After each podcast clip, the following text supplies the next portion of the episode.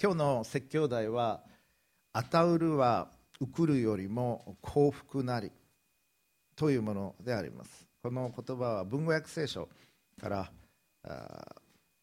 取りましたけれども新科学聖書でお読みしていきたいと思います、えー、プロジェクターに出ますのでご参照ください。このようにロークして弱い者を助けなければならないこと。また主イエスご自身が受けるよりも与える方が幸いであると言われた御言葉を思い出すべきことを私は万事につけあなた方に示してきたのです。以上です。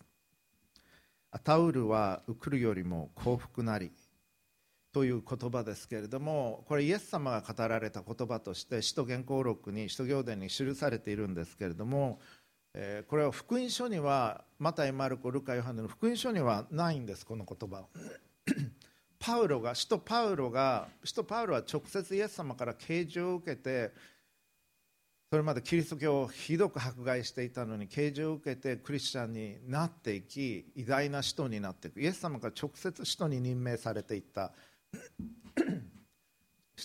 人物です今日なんか喉の調子が今一つですね。今日はあの歌歌う歌を歌う機会がなくてよかったです、はい、でパウロはさまざまな幻を神に見せられたりですとかあるいは霊的なスピリチュアルな経験もしています。ものすごく霊的な人物であり激しい迫害にもあった人物です。その中で神がまたイエス様が直接語られているそういう場面もいくつか使徒言行録の中には記されていますけれどもおそらくそういう中で聞かれたのかもしれません。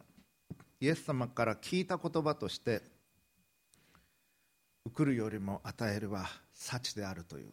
普通何かもらった方が嬉しい気がしますね。いろんなものもらった方が誰かあげるよりもあありがとうございますってなんかそういう気持ちになるかと思うんですけれども実は深いところではそうではなくて与える方が受けるよりも、まあ、受けることも幸いだと思いますけどそれよりもさらに与える方が幸せなんだということ神の祝福なんだということそのことを教えてくれています。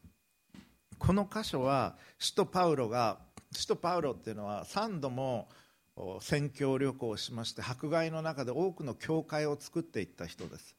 そしてその生涯の最後はローマで迎えたというふうに殉教の死を遂げたというふうに考えられています。皇帝ネロネロという皇帝がいましたけどローマ帝国の彼の時代にペテロもそうでしたけどパウロも殺されたというふうに考えられているわけですけれどもその少し前にエルサレムに向かっていく旅をしていました。次の、えー、あれを出してくださいますか。この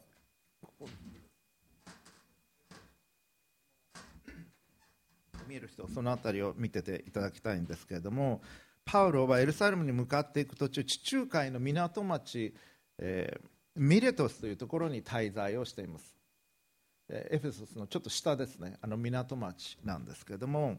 でその時にエフェソスのあありがとうございます。エフェソスの、えー、教会の指導者たちを呼び寄せました。これ今でいうところトルコになります。ミレトスからエフェソスまで大体60キロから70キロあります。歩いて、えー、14時間、まあ、かなりの距離になります。ここから箱根までが80キロです、えー、箱根まで、えー、歩くと17、8時間かかるというふうに計算すると出てきましたけど、まあ、大体そのくらいの距離。で港町でエフェソスで教会を指導してました。そこのリーダーたちを呼び寄せておそらくもうこれで生涯会うことはないだろう。遺言のようにして最後はみんな泣きながら別れていくんですけれどもその場面なんです。その場面で彼らへの遺言のようにして語った言葉。それが受くるよりも与えるは幸なり。パウロがその伝道者また牧会者としての 生涯を通してずっと心に留めていた言葉だろうと思います。そして私は大学で説教する時は大体教会で説教したものからあのその場にふさわしいものをしていくことが多いんですけれども実は今年は2019年度大学は青山学院という学院は大学だけじゃなくて幼稚園から大学院までありますけど礼拝で始まっていきます。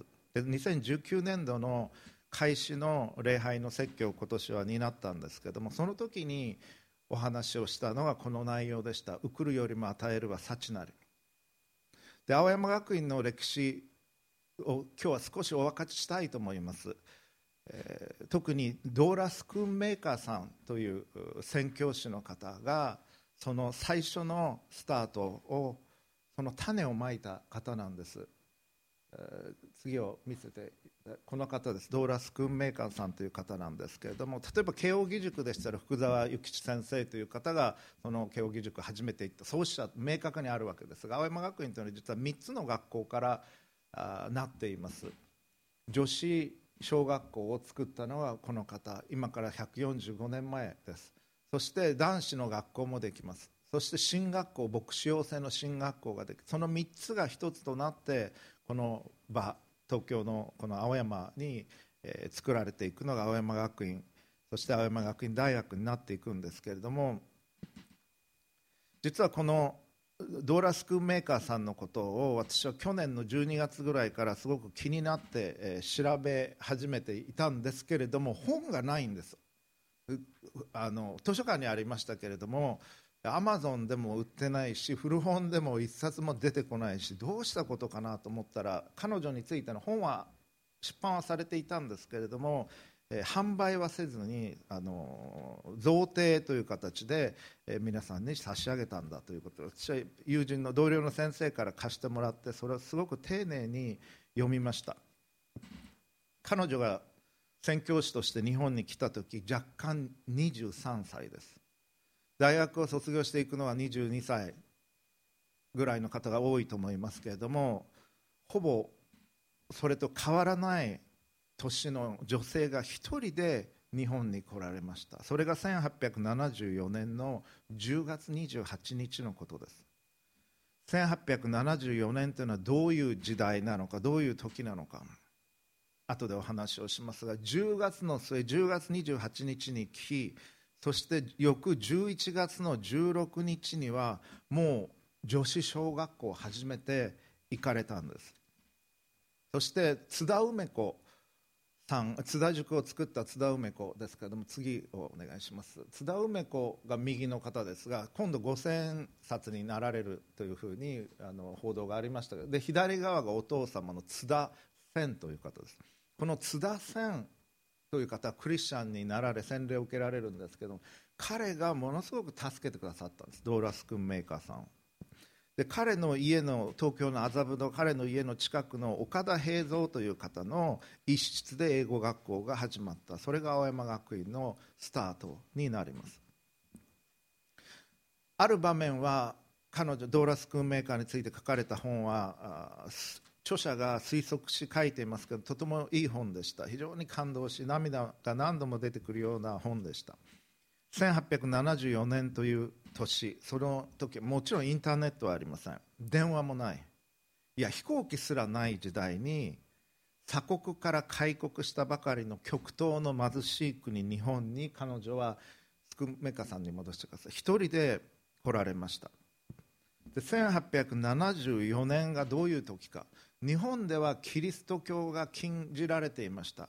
キリスト教を信じるだけで捕まえられ拷問を受けそして殺されることもあった。それが江戸時代250年続きました。それが終わっ明治に入ってもそれすぐ終わらなかったんです。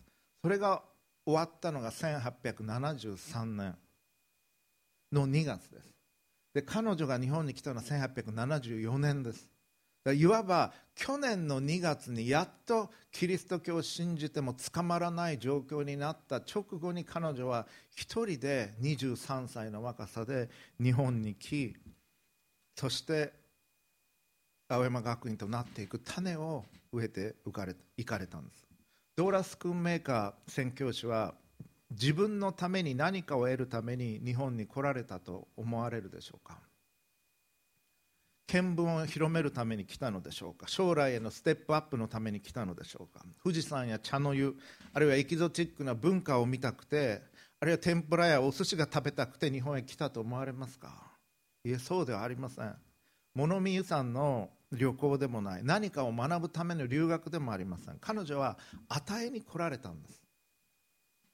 ドーラは彼女が8歳の時若干8歳の時にハリエット・ニューエルというインドへの宣教師の伝記を読んでいます。そして自分も宣教師になりたいと思った。それが8歳の時です。それが15年後に彼女を日本へと向かわせたんです。ハリエット・ニューエル宣教師はインドのカルカッタに一度は上陸をしましたけれどさまざまなことがありそして体を壊しなんと19歳と2ヶ月でその短い生涯を終えました。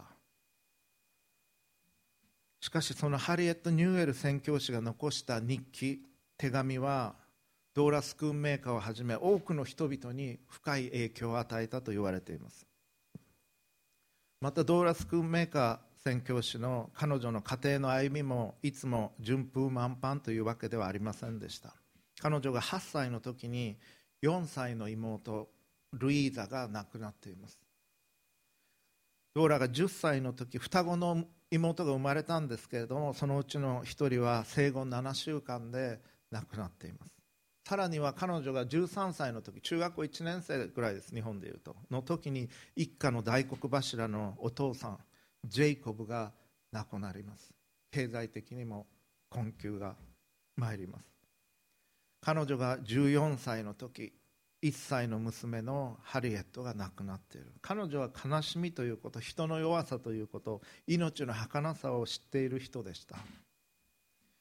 彼女のお父さんが亡くなった時にお母さんお母さんの名前ペイシェンスという名前です。まさに忍耐という意味ですけれどもお母さんは長男のモンセナというお兄さんがいました。長男は学校を辞めさせました。もうお金を稼がないといけない。一家を守らないといけない。そして農業を継がせました長男には。しかしドーラが宣教師になって外国の女性のために働きたいという思いを母は知っていました。そして経済的に困難な中でもドーラには将来宣教師になれるようにと学業を続けさせたんです。そして地元の公立学校の高等部まで卒業し18歳で教員になります。4年間教員生活を送ります。22歳まで。そしてメソジスト派のキリスト教のメソジスト派の女性指導者ジェニー・ウィリングという方がおられたそうです。彼女の秘書をし宣教師となる準備をして行かれました。そして23歳になったばかりの時未亡人となったお母さんを残して日本に教育宣教師として派遣されてきたのです。兄弟が多くて経済的にも困難でその中で勉強を続けさせていただいた。そして彼女は宣教師になるために勉強したかったんです。それをお母さんが理解し支えてくださいました。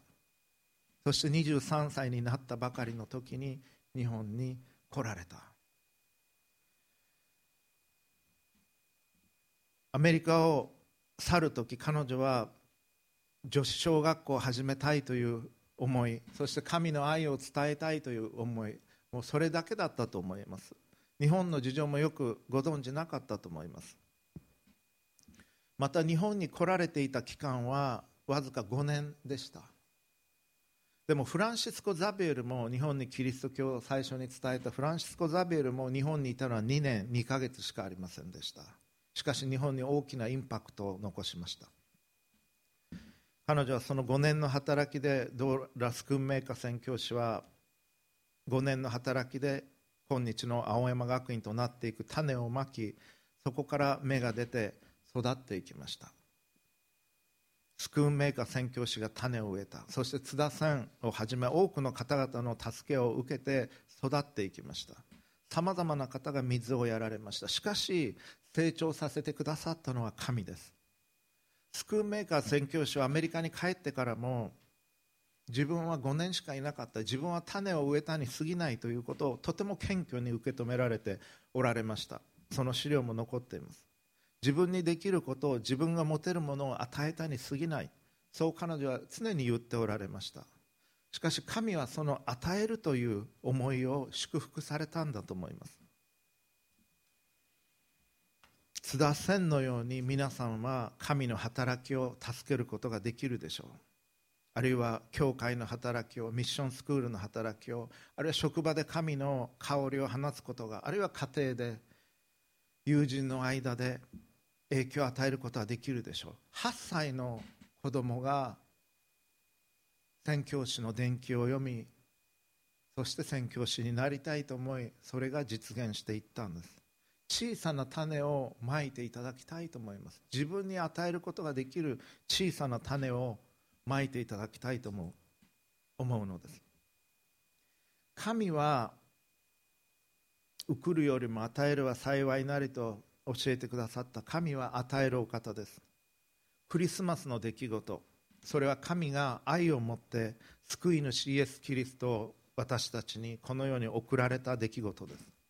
イエス様は与えるために来られました。人を愛し人を教え人を癒し人を許し慈しみを与えられました。人々を愛し抜かれました。十字架に至るまで。そしてそのイエス様が受けるよりは与える方が幸いであると教えてくださったのです。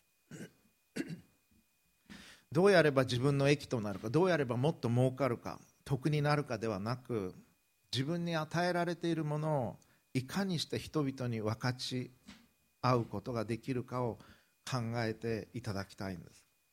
日曜学校の子どもたちに大きな影響を与えます。日曜学校の先生は。ドーラも日曜学校に行っていました。そしてまた自分の後輩たちに同級生たちに先輩たちに上司に学生たちに生徒たちに園児たちに影響を与えることができます。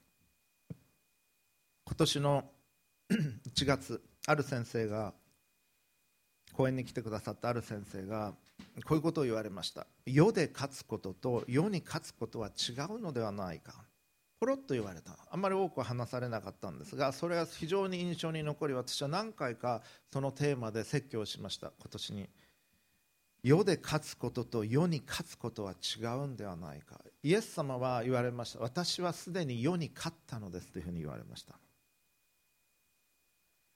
世で勝つというのはどういうことか。それはできるだけ多くのものを得てお金を得て皆にすごいなと思われるような業績を上げること。それが世で勝つということ。他の人ができないようなことをする。で何か問題があったら相手側に謝らせる。それが世で勝つような生き方。勝ち組の生き方でしょう。世に勝つというのは自分の持てるものを人々に分かち合う。パラダイムが違うんです。世で勝つのと世に勝つのは。自分の持てるものを人々に分かち合い人々を愛し人々を許す生き方。キリスト教信仰の中心は何か？一番大切な戒めは何か？何度も何度も説教でも繰り返し私が教えているキリスト教概論では期末試験の一番目に出ますその問題が。そしてそれが答えられなかったら他の問題は採点しませんというふうに言ってありますから学生の方々は覚えていると思いますけれども何ですか？一番大切なイエス様が教えられて一番大切な戒めは？はいどなたでも結構です。じゃあ土山君。はい。そうですね。神を愛するということ。心を尽くし精神を尽くし思いを尽くし力を尽くしてあなたの神である主を愛する神を愛するということが一番大切な戒めです。そして2番目に大切な戒めはじゃあお願いします。はい。自分を愛するように隣人を愛する。もうこれに尽きる。ん聖書は分厚いけれども結局何を言ってるのか。それは私たちを愛してくださっている神を愛すること。心から。全身全霊で。そして自分を愛するように隣人を愛する。それに尽きるんです。それがなかったら今日の日は無駄に生きたことになります。そしてそれがなかったら自分の一生は無駄なものであったということになります。何をしてもどれだけ多くのものを得て多くのものを受け取り経験していったとしても人生の目的はできるだけ多くのものを得ることではありません。できるだけ多くの楽しみを経験し多くの仕事をし活動することでもありません。人生の目的は神を愛することそして自分を愛するように隣人を愛すること。それが神が私たちに願っておられることです。さて断捨離という言葉があります。断捨離という言葉聞いたことある人どのくらいいらっしゃいますか？あもう断捨離はよく通ってますね。はい。2010年の流行語にも選ばれた言葉ですけども山下秀子さんという方が用いられた言葉です。ヨガの行をハウスキーピングに用いて不必要なものが入ってこないようにこれダンそして家にあるいらないものを捨ててこれがシャです。そして物への固執から離れる理を示しています。で山下秀子さんの書いたものを読んでいると断捨離を実行している人は断捨離案というふうに呼ぶそうです。でミニマリストっていう人いますね。ミニマリストって最低限のものだけで生きる。例えば、えー、シャツは2枚だけ靴は1足だけとかあのお家の中に物が本当に何にもないような人ミニマリストというらしいんです。ミニマリストと断捨離案は違いますとかなんかそういうことも言われてましたけれども断捨離がある意味で広く受け入れられたには理由があると思います。戦後の日本はとても豊かになりました。高度経済成長からバブルの頃までは多くのものを買って手に入れて所有し24時間働けますかとかなんかそういうのはありましたね。多くのものを所有することを求めてきたと思います。戦後の日本は。しかし現在ではゴミ屋敷という言葉がありますし捨てられない人という言葉もあります。多くの不必要なものを実は溜め込んでいるという問題が指摘されています。クローゼットは着ない服でいっぱいになっていて食器棚には使わない食器がいっぱいあってほとんど愛着もないマグカップが異様にたくさんある。本棚には読まない本がいっぱいあって机の上には必要のない書類であふれてる。そしてわずかなスペースでこうやって分けてこのわずかなスペースで仕事をしている。ということがあるんではないでしょうか。ですから本当に本質的なものだけ残して不必要なものは捨てて必要でないものは入ってこないようにするという断捨離っての多くの方から支持されたんだと思います思います。先ほどお祈りしました主の祈りがあります。主の祈りの中で日ごとの糧を今日も与えたまえというのがあります。今日はあの違う訳で読みましたけども今日必要なものをお与えくださいということをお祈りをいたしました。日ごとの糧を今日も与えたまえ。21世紀の日本において21世紀の東京において今日のパンを与えてくださいという祈りが意味することはどういうことか。日本は戦後豊かになりました。今日食べるものがないという人は日本にはほとんどいません。餓死する人はほとんどいない。生活保護もある。最低限の生活は保障されています。しかしパンはあるのに食べるものはあるのに生きていかれない人が毎年何万人もいらっしゃいます。人は餌を食べて生きるのではありません。パンがあっても生きていかれない。優しい言葉愛人の温かさ配慮がなければ人というのは生きていかれないんです。東京における本質的な問題はパンが少ないということではありません。私たちは自分の価値を確認しようとして心の虚無感を満たそうとしてあまりにも多くのものを集めています。その中でもうこれで十分だ。そのことを知る必要がある。それがあの主の祈りが私たちに語りかける一つのことだと思います。神の愛を知り神を愛し自分を愛するように隣人を愛すること。そして多くのものを集めるのではなく心を込めて与えていくということ。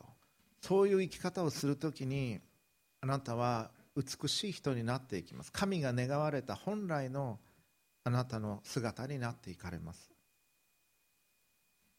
あなたの人生に影響を与えた方がおられたでしょう。先週は母の日でした。お母さんにありがとうって言った人どのくらいいますか？はい、はい、いいですね、えーまあ、父の日もありますけど父の父親よりも母の方が愛されますね。でもお父さんにも感謝をすべきです。そして友人の方々それ以外の方々からも影響を受けたでしょう。影響を受けた先生もおられるでしょう。でその方々はあなたに何かを与えてくださった方々だと思います。あなたのことを大切だと思って。あなたあなたのお母さんはその町で一番の美人でないかもしれないし一番料理が上手でだというわけではないかもしれません。しかしあなたのことを愛してくれて病気の時には世話をしてくれて心配をしてくれて愛を与えてくださった。与えてくださった方です。あなたに影響を与えてくださった先生はノーベル賞は取っておられないと思います。しかしあなたの人生にインパクトを与えた方です。というか去年ノーベル賞を取った人で我々何人名前を挙げることができるでしょうか。世界で最も偉大な研究をした人であったとしても名前も覚えていない。だけど自分のことを大切に教えてくださり影響を与えてくださった先生のことを覚えていると思います。与えるということにはそのような意味があるんです。マタイ福音書でイエス様こう言われています。7章12節。人にしてもらいたいと思うことは何でもあなた方も人にしなさい。自分がしてほしいと思うことを他の人にしてあげなさい。職場の方近所の方家族友人同僚先輩後輩にいかに与えることができるかいかに使えることができるかを考えていただきたいと思うんです。ありがとうという言葉は大切です。優しい言葉。励ましの言葉。一緒にお茶に行こうって誘ってあげること。認めてあげること。そして自分に与えられているものをいかに与えていくことができるかを考えていただきたいんです。来るよりも与えるは幸なり。自分日本に住んでいる我々は世界水準でいって本当に多くのものが与えられています。教育においてもそう。物質的な意味においてもそう。そして戦争がない国で70年以上も戦争がない国に生きている。そして非常に便利な外国に行くと気がつきます。コンビニなっていうのはものすごく便利なものがあるしすぐにネットで何でも注文することができるしほぼ時間通りに電車も来る。食べるものにも事欠かない。その我々がどうやって人々に与え人々に仕えていくことができるかというのを考えていきたいと思うのです。最後にアッシジのフランチェスコが教えてくださった祈りをプロジェクターに出しますので、えー、ちょっとまず最初に、えー、読みますね。アッシジというのはローマからイタリアのローマから電車で2時間から3時間北東に行ったところにある場所ですけれどもフランチェスコ聖フランチェスコという方が彼の名前が付けられているこの美しいお祈り。これも送るよりも与えるは幸なりということを表している祈りだと思います。読みますね。神よ私をあなたの平和のために用いてください。憎しみのあるところに愛を争いのあるところに和解を分裂のあるところに一致を疑いのあるところに真実を絶望のあるところに希望を悲しみのあるところに喜びを暗闇のあるところに光をもたらすことができるように助け導いてください。神よ私に慰められることよりも慰めることを理解されることよりも理解することを愛されることよりも愛することを望ませてください。私たちは与えることによって与えられ進んで許すことによって許され人のために命を捧げることによって死ぬことによって永遠に生きることができるからです。これは美しい祈りだと思います。我々しばしば何で分かってくれないのと思います。何でもっと愛してくれないの？どうして一緒にいてくれないの？しかし理解されることよりも理解することを望むことができるように。愛されることよりも愛することを望むことができるように。そして慰められることよりも慰めることを望むことができるように。そして自分を用いてください。という祈り。平和のために神の平和のために私を用いてください。今日この日。憎しみがあるならばそこに愛をもたらすことができるように争いがあるならば和解をもたらすことができるように分裂があるならば一致をもたらすことができるように私を用いてください。疑いがあるところに真実を絶望があるところに希望をもたらすことができるように悲しみがあるところに喜びをそして暗闇があるところに光をもたらすことができるように助け導いてくださいという祈り。送るよりも与えるは幸なり。そして世界に対して私たちの周りに対して自分が受け取ったものをいかに与えていくことができるかを考えていただきたいと思います。それが神がお喜びになる生き方です。お祈りをいたします。父子精霊なる神様あなたは私たちの多くのものを与えてくださいました。そして御子イエス・キリストをクリスマスの時にこの地上に送られました。そしてイエス様は持てるすべてのものを与えられ愛を与えられ許しを与えられいかに生きるべきかを示してくださいました。そのイエス様が受けるよりも与える方が幸いであると教えてくださいました。どうか私たちがイエス様に倣う生き方をすることができますように。そして私たちの人格が変えられイエス様のように近づいていくことができますよう助けてください。そしてあなたからいただいたものを常に覚えあなたを愛し隣人を愛することができますように。救い主主イエスキリストのお名前によって祈ります。アーメン。ご自分の言葉で神にお祈りください。